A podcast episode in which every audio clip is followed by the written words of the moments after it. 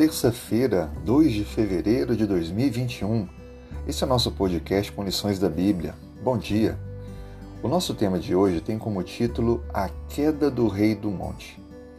No livro de Isaías, capítulo 14, já logo no início menciona uma resposta à queda de Babilônia. É bem interessante notar que o juízo proferido profeticamente no capítulo 14 está aqui apresentando de forma poética aquilo que de fato aconteceria com o monarca tão poderoso na sua autossuficiência.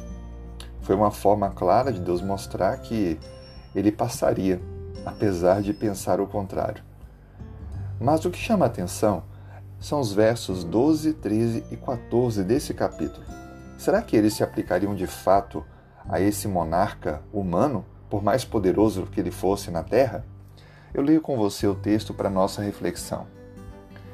Como caíste do céu, ó estrela da manhã, filho da alva, como foste lançado por terra, tu que debilitavas as nações.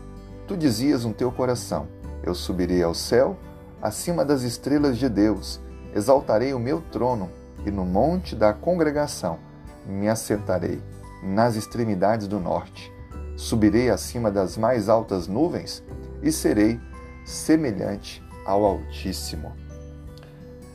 Perceba que esses versos eles mencionam algo que ultrapassa e muito aquilo que possa ser aplicado ao rei de Babilônia.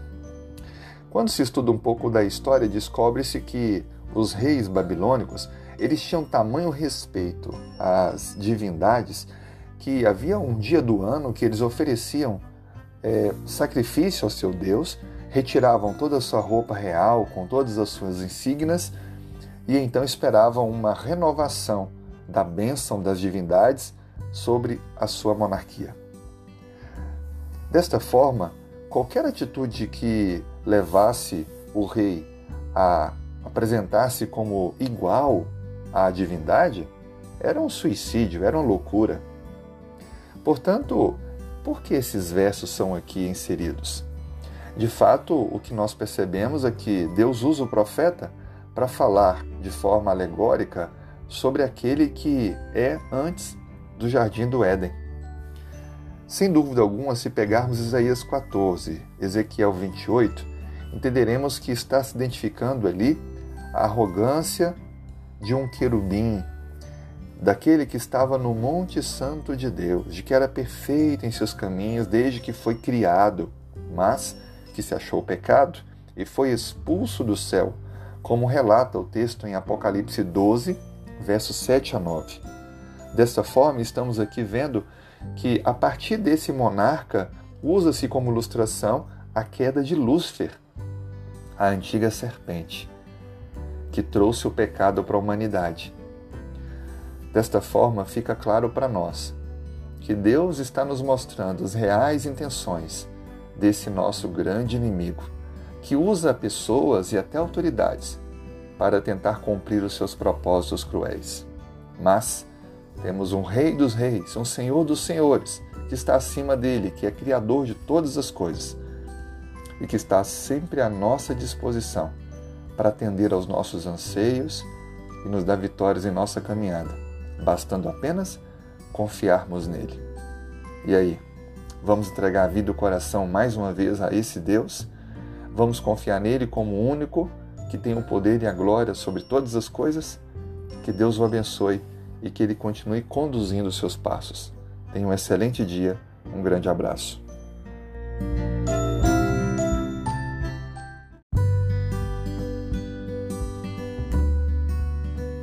Terça-feira, 2 de fevereiro de 2021. Esse é o nosso podcast com lições da Bíblia. Bom dia. O nosso tema de hoje tem como título A Queda do Rei do Monte. No livro de Isaías, capítulo 14, já logo no início menciona uma resposta à queda de Babilônia.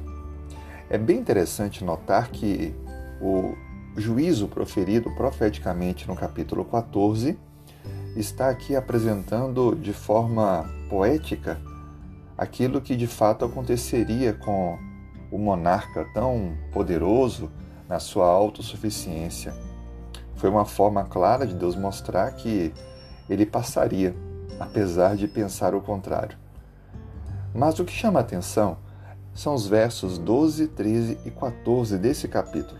Será que eles se aplicariam de fato a esse monarca humano, por mais poderoso que ele fosse na terra? Eu leio com você o texto para nossa reflexão.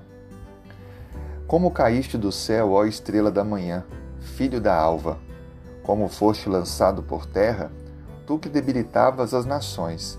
Tu dizias no teu coração: Eu subirei ao céu, acima das estrelas de Deus, exaltarei o meu trono, e no monte da congregação me assentarei, nas extremidades do norte. Subirei acima das mais altas nuvens e serei semelhante ao Altíssimo. Perceba que esses versos eles mencionam algo que ultrapassa e muito aquilo que possa ser aplicado ao rei de Babilônia. Quando se estuda um pouco da história, descobre-se que os reis babilônicos eles tinham tamanho respeito às divindades que havia um dia do ano que eles ofereciam é, sacrifício ao seu Deus, retiravam toda a sua roupa real com todas as suas insígnias e então esperavam uma renovação da bênção das divindades sobre a sua monarquia. Desta forma, qualquer atitude que levasse o rei a apresentar-se como igual à divindade era um suicídio, era uma loucura. Portanto, por que esses versos são aqui inseridos? De fato, o que nós percebemos é que Deus usa o profeta para falar de forma alegórica sobre aquele que é antes do jardim do Éden.